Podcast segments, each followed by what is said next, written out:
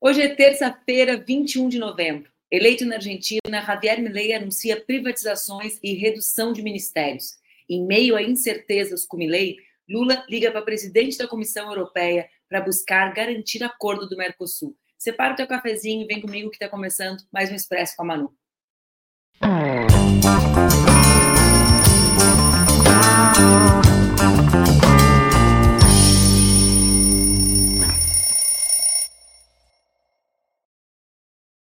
Bom dia, bom dia, bom dia. Está no ar mais um Expresso com a Manu, meu programa que acontece entre segundas e sextas-feiras, às 8 horas da manhã, aqui nas redes do Opera Mundi, com transmissão simultânea nas redes Ninja. O Expresso, vocês já sabem, pode ser acompanhado ao vivo às 8 horas da manhã, aqui nas redes do Ópera. Pode ser acompanhado depois, ou também pode ser acompanhado no formato podcast. Vocês estão vendo? Expresso aqui hoje acontecendo de Porto Alegre. É, pessoal, essa semana o Expresso vai ser muito dinâmico. Vai ter Porto Alegre, vai ter São Paulo, vai ter Paraty, vai ser o Expresso por aí. Nosso último programa foi domingo, às 10 horas da noite, 8, 9 horas da noite, né, no horário brasileiro, em meio à apuração da eleição argentina, comentando o resultado uh, o resultado da eleição. O pessoal está brincando da produção que vai votar qual é a melhor internet. Eu acho que a pior vai ser a de Paraty durante a Flip, mas vamos tentar, né? A gente vai tentar fazer de todas elas. No domingo eu fiz diretamente do aeroporto de Washington, né, capital norte-americana. Então a gente vai, a gente vai, essa, essa semana vai ser uma semana, semana agitada aqui no Expresso, hoje com a xicrinha especial do minha irmã Friends, vocês reclamaram da minha xícara branca, vão tomar agora com xícara de Friends para vocês. Olha só. Cafezinho está na mão, estão aí prontos para a gente conversar sobre o que aconteceu no domingo na Argentina. Então, bora lá. No domingo, como você sabe, a gente fez aquele programa especial ao vivo, comentando o resultado das eleições. Todos nós ficamos muito impactados pelo que acontece na Argentina com a vitória da extrema-direita. A gente sabe que eles podem viver no próximo período algo similar ao que nós, brasileiros, vivemos com um governo Jair Bolsonaro. Eu quero começar, portanto, nosso programa trazendo para vocês um vídeo de uma querida amiga, Ofélia Fernandes. A Ofélia Fefe, como vocês já devem ter ouvido falar, ela é deputada uh, da Cidade Autônoma de Buenos Aires, o que corresponde a um deputado estadual ali da, da região de Buenos Aires, e ela deixou de concorrer na última eleição justamente em função dos ataques sofridos por ela, né? Ela, é, ela foi a deputada mais jovem da história da América Latina, foi eleita com 18 anos, estudante secundarista.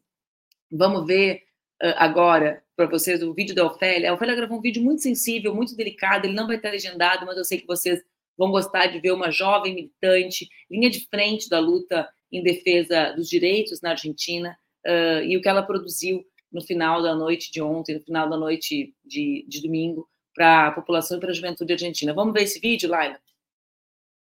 Unas palabras rapiditas. Eh, lo primero que quiero pedir, compañeros y compañeras, es que no tengan miedo, es sin miedo. No lo digo de canchera, lo digo de verdad. Eh, esta gente a mí me odia especialmente, no es que hablo por hablar, y aún así estoy bastante convencida de que el pueblo argentino pasó mucho más oscuras que esta. Entonces, de esta también se sale, esta también se pelea. Creo que lo que perdimos es una lección, evidentemente porque cometimos muchos errores más graves de lo que pensábamos y sobre eso vamos a tener que pensar y aprender un montón, pero eso no necesariamente quiere decir que frente a cada una de las amenazas que sufren los consensos democráticos que conquistamos o los derechos que nos importan, van a poder.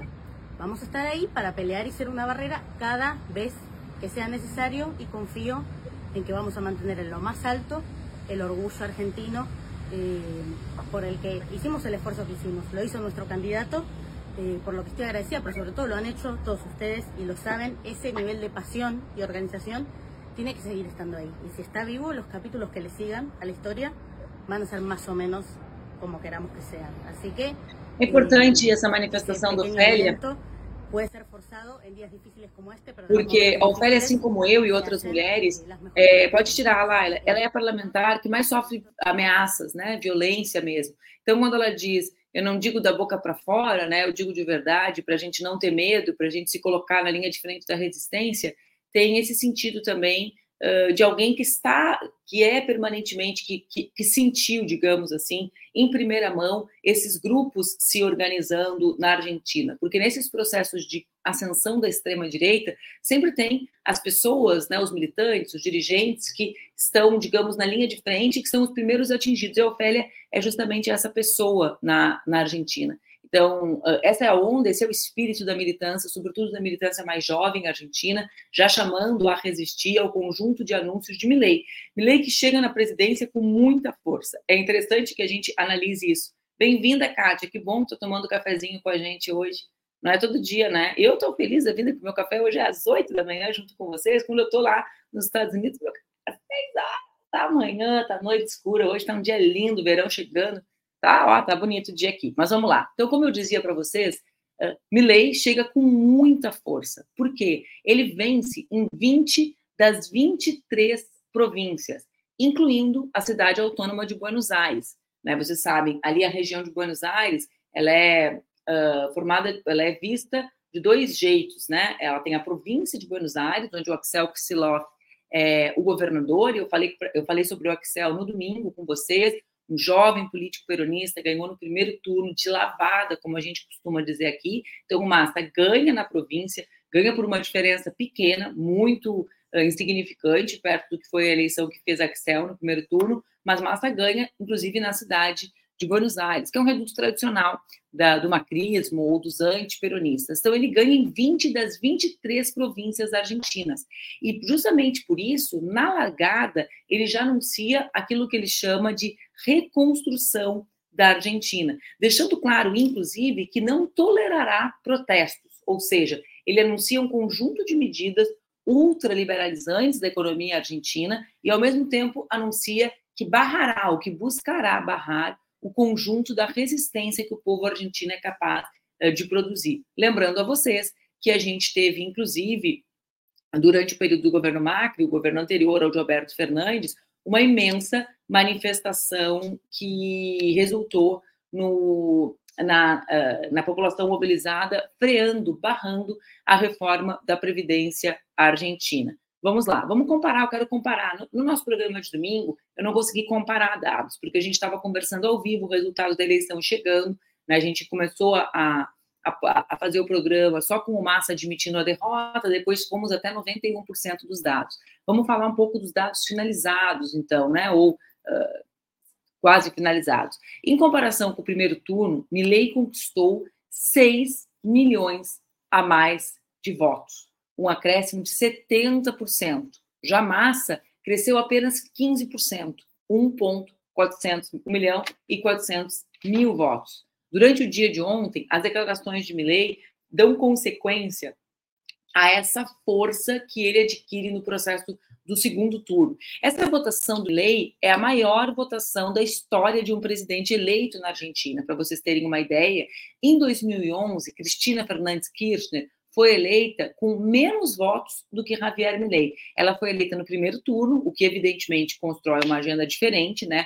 O Milei foi eleito nisso que eles chamam de balotagem, segundo turno eleitoral, foi eleito com o apoio do macrismo, com o apoio da, da, da, direita tradicional argentina, e inclusive a votação dele é basicamente a soma dos seus votos com os votos de Patrícia Bullrich, ou seja, a direita tradicional foi de fato decisiva para a eleição de Javier Milei, mas ele chega no segundo turno com uma votação maior do que aquela que era a maior votação da história da Argentina, que era a votação de Cristina Fernandes Kirchner no ano de 2011. Vamos lá. Uma das propostas, as declarações de Milley ontem, então, deram um anúncio, né, daquilo que é, daquilo que será o, o seu governo, ou do que ele buscará fazer o seu governo, como ele já disse, tentando sempre frear manifestações contrárias, ou seja, esse, esse já eh, essa linha, né, autoritária de frear ou de buscar frear as manifestações sociais na Argentina.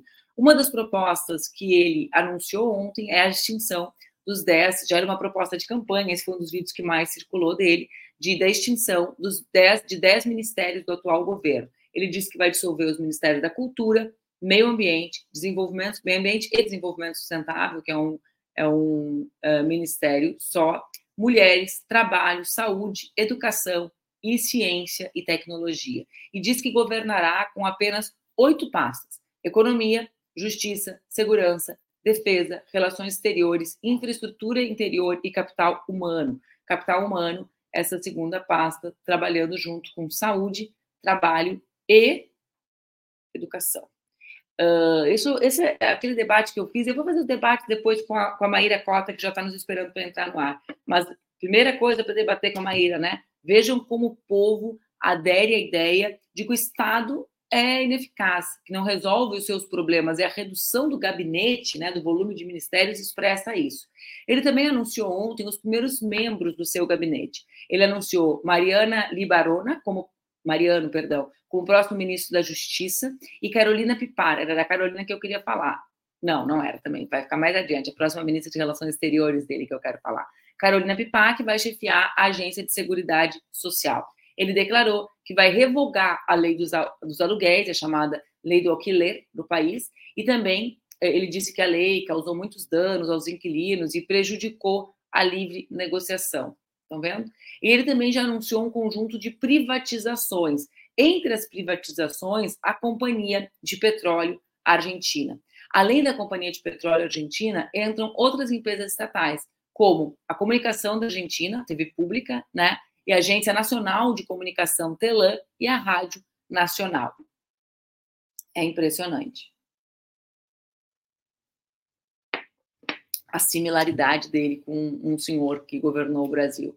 Bom, em reação ao anúncio de Milley, as empresas estatais de comunicação divulgaram uma nota condenando a, o anúncio da privatização. A nota diz que as mídias públicas garantem a informação como direito e não como mercadoria, um diálogo com cidadãos e não com consumidores, a pluralidade, a diversidade e a inclusão. Lembrando a vocês que nesse governo de Cristina Kirchner, nesse governo que Cristina foi eleita com 11%, com, com a maior votação da história da Argentina em 2011, olha como, como entra as coisas na minha cabeça de um lugar, né? Era 2011, virou 11%. Com a maior votação da história da Argentina, ela fez toda a reforma do sistema midiático argentino. Foi um governo muito de muito enfrentamento, né? Em que ela usou essa força para acumular politicamente nessas mudanças mais mais significativas. Uh, ele ainda divulgou no final do dia que recebeu felicitações de vários líderes internacionais e também de políticos argentinos e disse que não fará mais nenhum anúncio até a data marcada para sua posse, o 10 de dezembro. Até lá, disse ele, os responsáveis são Alberto Fernandes e Sérgio Massa. No domingo, Massa disse que não tinha certeza de continuaria à frente do Ministério de Economia até a posse de Javier Milei, para que pudesse ser uma transição mais pacífica. Agora ele já avisou que montou uma equipe de transição da pasta para fazer a transição com Javier Milei. Só apresentando a vocês, eu não sei se todos já deram o Google para buscar informações sobre Javier Milei. Ele é um economista, professor de 52 anos, que se tornou conhecido por participar de programas de rádio e TV e depois por nesses programas aderir a medidas a defesa de medidas radicais e supostamente libertárias na economia com um discurso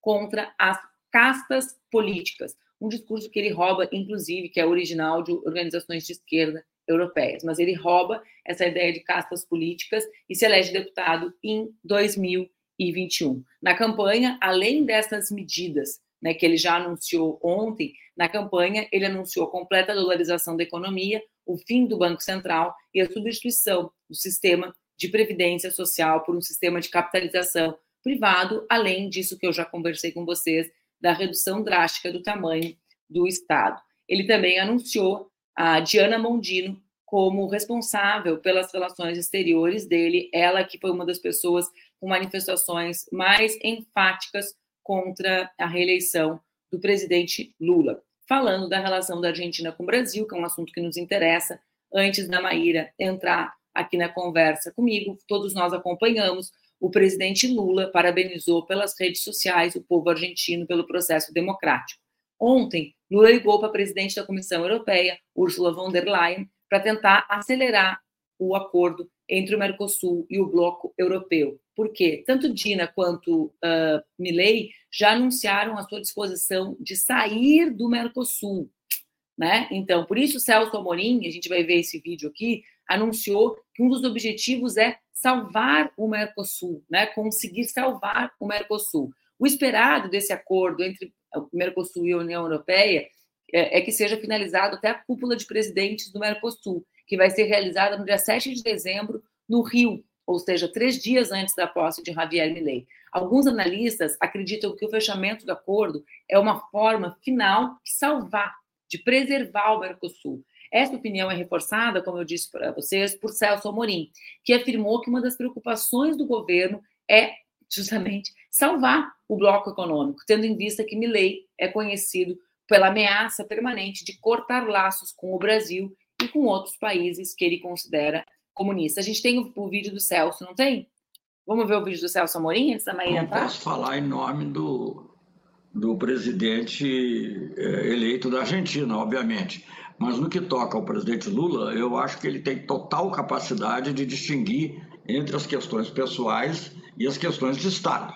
Então, eu acho que ele mesmo disse no, no tweet que foi publicado, foi emitido ontem, é que o, Brasil não faltará ao que for necessário para a Argentina. É uma relação estratégica, é uma relação fundamental, não só para pelo lado bilateral, estritamente, mas para a inserção do Brasil no mundo. É, a nossa filosofia, a filosofia do presidente Lula, é de que para nós nos integrarmos adequadamente no mundo, para que a voz da América Latina e da América do Sul, especialmente, seja ouvida, é preciso que nós tenhamos a capacidade de coordenação. Claro que facilita quando você tem afinidade, não há a menor dúvida, ninguém vai ignorar isso. Mas nós não, do nosso lado, nós não vamos deixar que, digamos, simpatias pessoais ou o oposto é, afetem a nossa nosso relacionamento de Estado com a Argentina.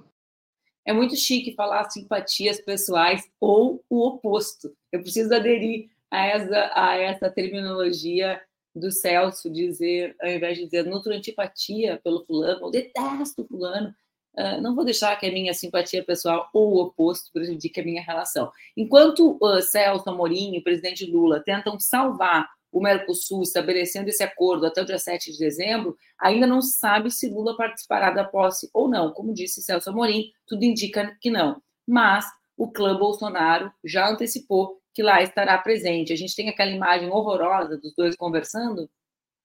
Temos. Olhem que desgraça, gente. Bolsonaro, evidentemente, na sua estética. Olha lá, os três, eu não tinha visto que o Dudu estava junto ali embaixo, pequenininho, os tamanhos certos, né, minúsculo. Mas então, quando o clã Bolsonaro já anunciou que vai, e afim, eu quero chamar a Maíra, compartilhando com ela uma imagem que é a imagem uh, dos azulejos em homenagem às vítimas da ditadura que já amanheceram, já amanheceram sofrendo. Esses são os azulejos que reconhecem os desaparecidos, os mortos, e que foram uh, essa, essa madrugada, né, a madrugada da vitória do Javier Milei, a madrugada entre domingo e segunda, foram depredados da Argentina com os nomes riscados, desconhecendo na busca do apagamento do processo de reconstrução da memória da justiça que esse país vizinho foi tão exemplar na reconstrução. Né, né Maíra? Entra aqui para conversar comigo. Oi, Manu, bom dia. Bom dia. Que dia. Que dia, né? Que dias. Que dias difíceis, nossa. Realmente, estava pensando agora sobre os, os azulejos, né? Que uma das coisas que a gente sempre repetiu aqui é que assim, uma das, um dos motivos das pessoas de ter tanta gente nostálgica da ditadura no Brasil é que a gente não fez um processo é, de uma comissão da verdade efetiva, né, um processo de reconhecimento e memória é, do que aconteceu. É, não que não seja relevante, continua sendo muito importante, mas a Argentina fez e fez muito bem, né? É, é uma comissão da verdade muito boa. E ainda assim a gente tem esses mesmos resquícios de nostalgia e admiração pelo período ditatorial, né? Realmente tempos muito difíceis. Porque eu acho que isso tem a ver com o passado e com o presente, né, Maíra? E isso é uma tecla que eu tenho insistido, assim, que a gente consiga enxergar menos uh, a figura dantesca do Milley ou do Bolsonaro, né? Essa coisa tão, uh, tão caricata, tão ridícula, tão patética, e mais, quais os caminhos que as pessoas percorrem para aderir a, um, a algo tão patético, tão visivelmente fora das possibilidades de, de, ser executado, de ser exequível, né, e de garantir direitos para a população. E para mim esse caminho é o caminho da completa perda de legitimidade das instituições que mediam a crise imensa que a gente está vivendo, entendeu? Por que, que o cara Isso. quer oito ministérios cortar da educação e da saúde se ele reclama da saúde? Porque justamente ele fala, pô, com o ministério não adianta nada. É a propaganda que o Milley fez, que foi a propaganda mais inteligente que eu vi da extrema-direita, que dizia assim, dizem que a tua vida vai ficar destruída com o Milley. Aí o cara diz, vai ficar? Minha vida já está. Né? Tipo hum. Tiririca, foi uma, uma versão menos esdrúxula do pior que tá, não fica né? Uhum. Então, porque uhum. o povo tem tanta ojeriza das instituições? E essa é a resposta que a gente tem que se dar, né, Maíra? Para além de outras questões, ah, a imprensa trabalha na desestimação da política. Tá, é verdade, né? Uh, tem, tem um trabalho das elites, sim, mas existe também, uh, acho eu, uma parte de responsabilidade nossa, de como a gente encara essas instituições, de quais os problemas que a gente se enquadra e não, não resolve, né? Com certeza, é exatamente isso. Acaba sendo mais o horizonte de possibilidades, ele é mais, é mais real, é mais interessante, é mais atraente essa figura esdrúxula do Milley do que as instituições como elas estão, né? Essa, essa é a crise, é uma grande derrota mesmo dos nossos dos projetos, especialmente é, de, da centro-esquerda, né, Manu? Eu acho que a gente também, uma das grandes falhas e a gente ficou com muito medo de fazer esse debate, né? Diante de. É, é, o debate ficou muito. A, a, formulação política ficou muito sequestrada pelo medo da extrema-direita, né? E, e, e, essas teorias de, é, de ciência política meio absurdas que todo mundo embarca nelas e, e nunca entendi muito bem assim qual o sentido disso, mas enfim, as pessoas embarcam nisso, né? Como se ah, se tem uma extrema direita, tudo vai mais para a direita, então é, a esquerda fica mais ao centro.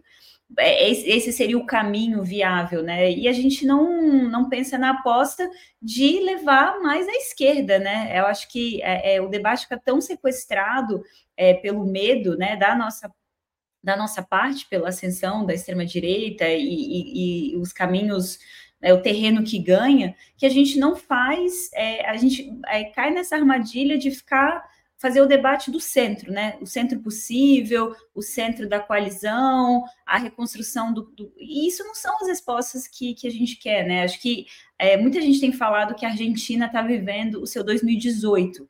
É, eu acho que a gente tem que se preocupar muito com a Argentina estar tá vivendo é, o, o, o, nosso 2026. Nossas, o nosso 2026, né?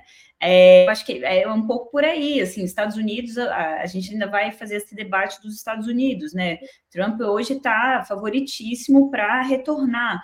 É, isso, isso é a falha dos, é, da política do centro. Eu, eu, acho que isso é um diagnóstico desde 2014, desde 2016, assim, que a gente é, é a grande derrota, é, a, o grande espaço dado para a ascensão da extrema direita foi a, a capitulação para o centro, a nossa desistência de fazer a política pela esquerda, de disputar as instituições é, com respostas efetivas é, para o povo, né? E a gente vê a resistência hoje na Argentina, onde vai estar tá a resistência na Argentina?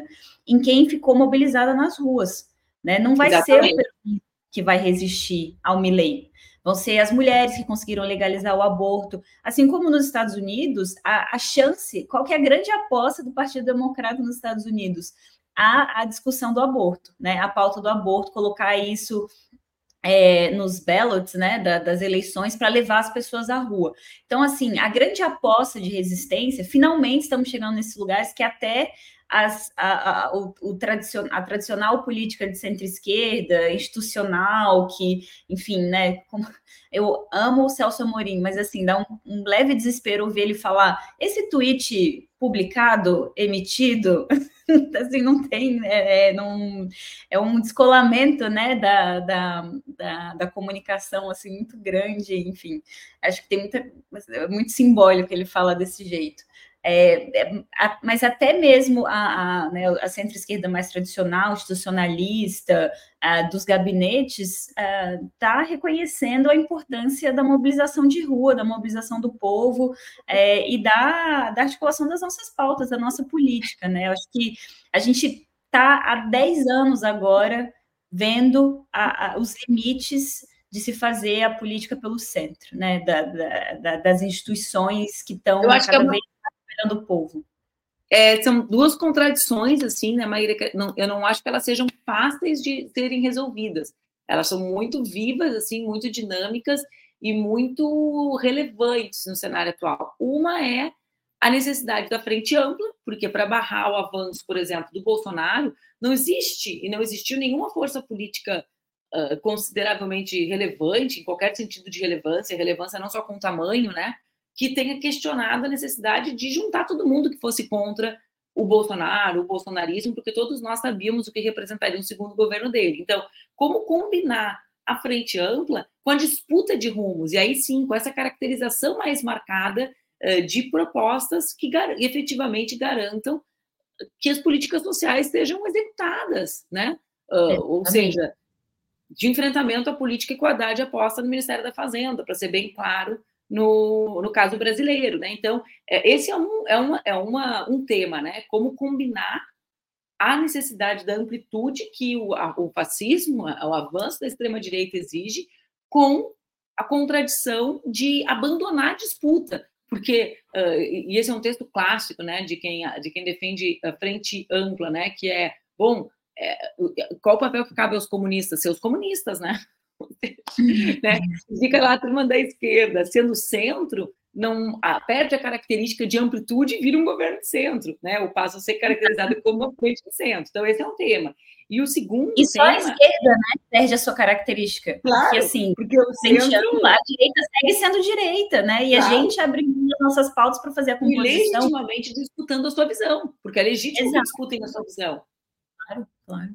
Né? Então, isso é um tema. E o segundo tema é isso que, que se convencionou de chamar, né?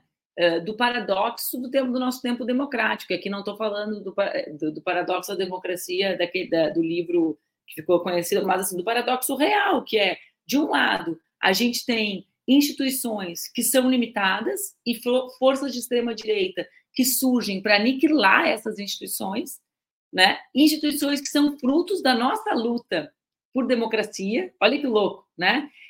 Mesmo das forças que questionam o limite dessas instituições, como é o nosso caso. Então, a gente nunca reconheceu que o legislativo é perfeito, que o executivo é perfeito, ou que o judiciário uh, é perfeito. Ao contrário, nós sempre apontamos limites e necessidade desses poderes serem muito mais populares, para resumir numa expressão o que eles tinham que ser, né? E aí, do outro lado, o que, que a gente tem? A gente assume a defesa dessas instituições. Por quê? Né?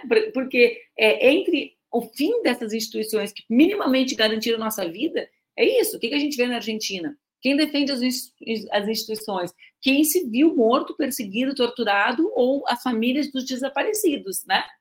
Uhum. Exatamente, porque também a gente tem uma disputa de Estado para fazer, né, Manu? Você falou isso na, na, é, na, na abertura, assim, é, a gente acredita no Estado, a gente acredita nas instituições. A defesa delas também é uma forma é, de disputá-las, né? Agora, eu acho que é isso que a gente também vem falando, assim, o nosso, o nosso receio de deflagrar os conflitos necessários dentro das instituições, né? A gente defende as instituições, reconhece os limites dela, mas dá os limites delas, é, entende os limites institucionais como dados, não também como algo em disputa, né, como algo que a gente consegue, é, de alguma forma, é, disputar a partir da rua. Né? Eu acho que tem também essa, essa, essa, essa dificuldade da gente entender a disputa institucional como feita também a partir da rua, né? não dentro dos gabinetes. Né? Se a gente, é, a gente ainda acredita muito é, na disputa de gabinete, né? Eu acho que isso realmente fica muito difícil, porque como é que você vai é, qual, qual a força dentro de um gabinete entre é, membros uh, de partidos de esquerda hoje, que são minoria no Congresso, por exemplo, e o, o Centrão que consegue ter mais é, consegue ter mais força nesse tipo de negociação. A força que a gente tem é da rua, da mobilização é da pressão política, né? Reaprender é, a, fazer, a, a, fazer esse tipo de disputa. Eu acho que as, quem está dentro das instituições, né, o governo, é, nossos parlamentares, é, os membros do judiciário, enfim, precisam também é, entender a, a, a importância é, da, da, é, da, da, mobilização, né? A importância da pressão política é, e que não, não se faz, não se vão, não vão conseguir fazer as, as disputas necessárias sozinhos, né? Na composição ali institucional.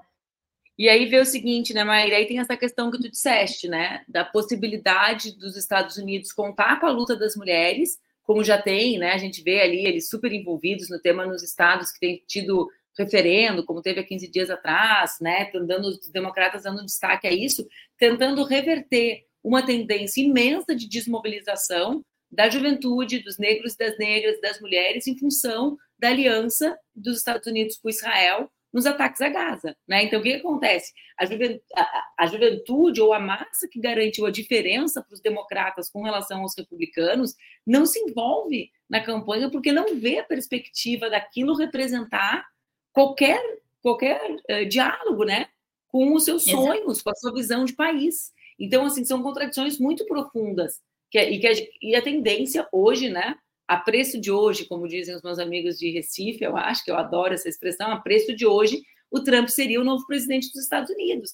Né? Então, é, é, daria um bom nome de um, de, um, de um filme apocalíptico, né? Os dois caminhos, ou ele vira presidente ou ele vira preso, né? Só, uhum. Imagina, tu tem duas opções na tua vida. Você está diante de dois caminhos, amigo. Ou tu vai ser presidente do, dos Estados Unidos, ou tu vai ser um detento, ou vai usar laranja nos próximos anos. Então, assim, é um, ia ficar bem o Trump todo de laranja, né? O homem laranja, o homem laranja combina, vai ser da, da paleta de cores dele. Mas, enfim, uh, o, que eu, o que eu penso é que é para a gente ver como tem uma relação de não representatividade dessas instituições que tradicionalmente mediam e como é falso o discurso de que as mulheres, a juventude, né, os negros e as negras são os responsáveis pelas nossas derrotas. A Argentina é a prova cabal disso, né? Se fosse o Chile, se fosse o Chile, nós estaríamos ouvindo que toda a responsabilidade era do fato de ser realmente como é. Eu, eu tenho bastante críticas ao governo uh, chileno, tá? Não estou retirando as críticas, só que as minhas críticas são de natureza política, não são de dizer que eles são jovens ou são mulheres, né? E que a responsabilidade é essa. Se fosse o Chile, nós íamos estar vendo uma esquerda inteira brasileira né, ou quase inteira, responsabilizando o chamado, o intitulado, despolitizado identitarismo, né, como responsável pela derrota. E no caso Argentina, no caso da Argentina, a, a, ida do Sérgio Massa ao segundo turno já se deu em função da intensa mobilização das mulheres. Porque o governo do uhum. Alberto foi um governo absolutamente tradicional, absolutamente tradicional, né? um governo dos senhores, né? no sentido mais clássico. Do que em pode todas ter... as concessões, né, Manu? Desde o início. Assim, até tentou ali no início puxar um pouco para a esquerda, mas concedeu tudo logo no primeiro ano. Tanto que a assim. Cristina rompeu com ele, né? Uhum, uhum. Não, exato. Eu fico pensando nisso, Manu, assim, é, a importância, como é que a gente tem, existe o que a gente vive hoje é um desencantamento com a política, né? É assim, é algo que é, é, as instituições, como você falou, as instituições não representam mais as pessoas. Como é que a gente repolitiza? Como é que a gente redescobre esse encantamento pela política?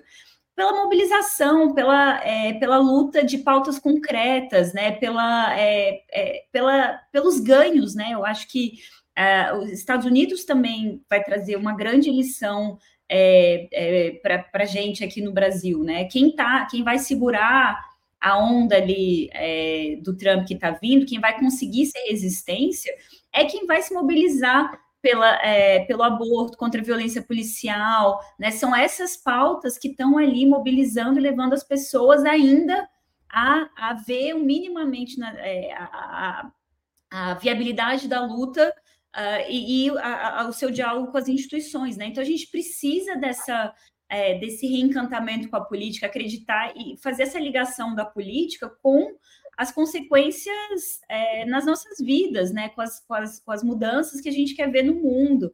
Acho que a gente tem muita, assim, essa, é, essa política dos gabinetes, a frente ampla mesmo, né? Que é fundamental. Ela não é sobre pautas e a gente precisa é, repensar rediscutir, elaborar as nossas pautas e pelo que a gente luta, né? A gente, enquanto a luta for pelo não destruimento das, é, pela não destruição das instituições, é, fica muito etéreo, né? A gente precisa de pautas concretas. Identitarismo, né? Essa, essa palavra horrorosa, despolitizada, é, é, uma, é uma maneira de, na verdade, assim, você é, você desperdiçar aquilo que pode trazer as pessoas para a política, que é a luta pelas, pelas suas pautas concretas do seu dia a dia, né?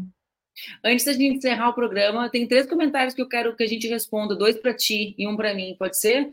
Um eu acho que era do Fernando. O Fernando sempre vem falar, eu gosto dele. Eu acho às vezes que ele vem para provocar, mas como eu concordo com ele, se é para provocar não dá certo, eu concordo. Que ele fala que ontem, né, foi o Dia da Consciência Negra e que Porto Alegre mais uma vez não vai ter uma mulher negra na disputa da prefeitura de Porto Alegre. Olha, Fernando, contra a minha opinião, a gente tem tentado construir, fazer com que haja umas prévias, né? E nessas prévias pudessem disputar nomes como Bruna, Daiane, inclusive Matheus Gomes, né? Justamente querendo romper um pouco um certo pacto uh, da, da, estabilidade, né? Digamos assim, dos partidos. A pergunta para ti, Maíra, era, uh, acho que uma que nós duas vamos concordar. Alguém nos perguntou aqui se o direito ao aborto legal e seguro na Argentina está ameaçado. Tá, Giovanni, o Milei já disse, né, que pode rever isso, né? Inclusive ele tem nossa, tem candidatas esdrúxulas que se elegeram junto com ele, tem inclusive aquela candidata que disse que faria o direito de negar a paternidade, tu lembra disso, né, Maíra? Sim, sim. As mulheres podem é. decidir pelo aborto e os homens podem decidir não ser pais, legalmente. É. Não, é, eu tenho um ódio, só assim, um parênteses, um ódio desses o cara se, se apresenta como ultraliberal, mas aí no ponto do aborto é onde é, encontra o limite, é onde pode ter a intervenção, né? Não pode intervir em nada, tem que ser assim, estado mínimo para tudo, mas assim, o direito de Ele pode até próprio... ser mandado pelo cachorro dele, né? Mas a mulher é. não pode mandar pelo próprio corpo. E a última pergunta, essa eu realmente não sei a resposta, não sei se tu sabe a resposta, mas que se a gente não sabe, a gente pode, eu posso buscar também que é que alguém me disse aqui nos comentários se é verdade que nos Estados Unidos, mesmo condenado, Trump pode ser eleito presidente. Uh, eu acho que nos Estados Unidos não existe lei de fichas limpa, como é o caso do Brasil, né? Então deve ser uma questão jurídica posta, né?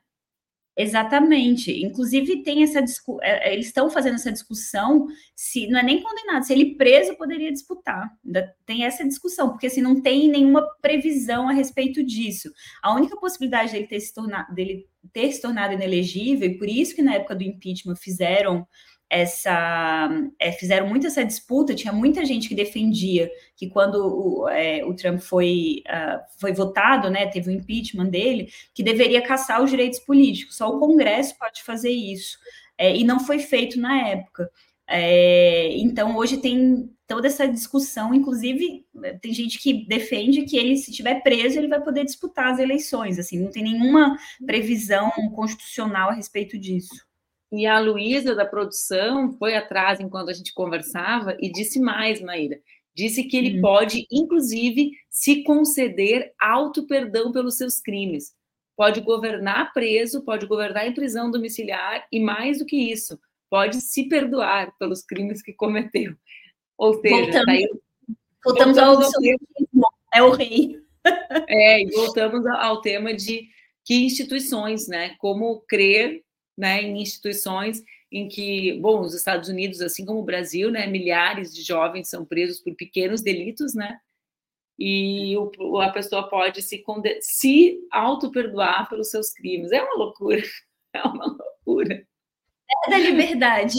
É, mas a gente, enquanto, enquanto tiver. Ó, o problema é que a eleição dos Estados Unidos realmente é uma eleição absolutamente desestimulante, né? Então, assim, de fato, é uma eleição em que, mesmo as forças progressistas do mundo, olhando a postura do Biden, porque com, com relação ao tema das guerras, os democratas nunca se diferenciaram dos republicanos, né? Na verdade, isso é a essência do que é os Estados Unidos, né? O que faz com que isso, isso é a América, né? Isso é o. Uhum. Então, assim, diante de um cenário de avançada militar tão grande, de um acordo tão importante como é o acordo. Aliás, um dos Kennedy esses dias fez uma declaração fantástica, porque foi de uma sinceridade brutal, em que ele dizia assim: Israel é, é o centro da nossa existência, porque se Israel, se a gente perde a aliança com Israel, ou se Israel se enfraquece, essa não é literal a frase, né, gente? É só estou dizendo a ideia dela, poderia ler para vocês. A gente, ela é como, como Israel é como se fosse um porta-aviões norte-americanos no meio do Oriente Médio, porque se Israel perde o controle daquela região, os BRICS vão dominar 90% do, do petróleo do mundo, e isso, isso é muito ruim para os interesses econômicos norte-americanos. Então, né? Falei, nossa, que pessoa sincera, que raridade, que, que, que momento de, né? Tomei um uísque e falei o que penso. Mas, enfim, é. uh, então eu estou trazendo aquela isso. Charge, né? Nossa, é uma terra cheia de petróleo, acho que eles estão precisando de democracia, vamos invadir. É, exatamente. exatamente. Mas, assim, então é, é, um, é um. É também uma eleição que desmascara um pouco né, essa farsa de, do limite, ou que deixa mais evidente o limite dessa política institucional uh, para resolver os problemas, porque objetivamente é muito difícil que a gente consiga ver um grau de mobilização o suficiente para derrotar o trumpismo, né? Aqui, a, a, a, a, frase literal, Maíra. Israel funciona como fortaleza dos Estados Unidos no Oriente Médio, um porta-aviões, um aliado incrível em termos de tecnologia. O dinheiro vai para os Estados Unidos, mas agora o Irã é aliado da Rússia e da China. O Irã controla o petróleo da Venezuela, onde o Hezbollah está presente, apoiando o regime de Maduro. Com a Arábia Saudita entrando nos BRICS, que vão controlar 90% do petróleo uh, mundial, Israel, se Israel desaparecer, isso vai acontecer. Israel é nosso embaixador lá, nos dando inteligência e capacidade para influenciar os eventos. É uma loucura, é uma sinceridade muito elevada. Então, os eventos. Esse também é, é isso aí. Isso aí é aquela, aquelas frases tipo a do Celso, né? É, não vou nos é. deixar levar pela simpatia pelo oposto. É. Não oposto. Continuar influenciando os eventos no Oriente Médio. É, exatamente. Eu tinha um amigo que eu perguntava assim, como é que é a fulana, que era uma governadora, e ele dizia assim, complexa. Aí eu falei, nossa, eu preciso aprender a usar esse adjetivo, porque cabe tudo de ruim ou de bom dentro dele, né? Nunca ele falava mal de ninguém, ele falava, não, é complexa. Sabe um que eu gosto também, Manu, que eu aprendi também na diplomacia, é original. Original é bom também. Original pode... é quando a pessoa causa bastante problema, tipo a gente? Como é que é? Tu acha, tu acha, Tu acha que te define como original no teu ambiente? Não é, é original. Mas a gente pode usar para várias pessoas, assim, bem, pessoas bem originais, assim. Eu, eu acho que usariam para nós duas em determinados ambientes. Maíra, como é a Maíra? É original. Ela tem, assim, autenticidade, uma certa energia vital em excesso.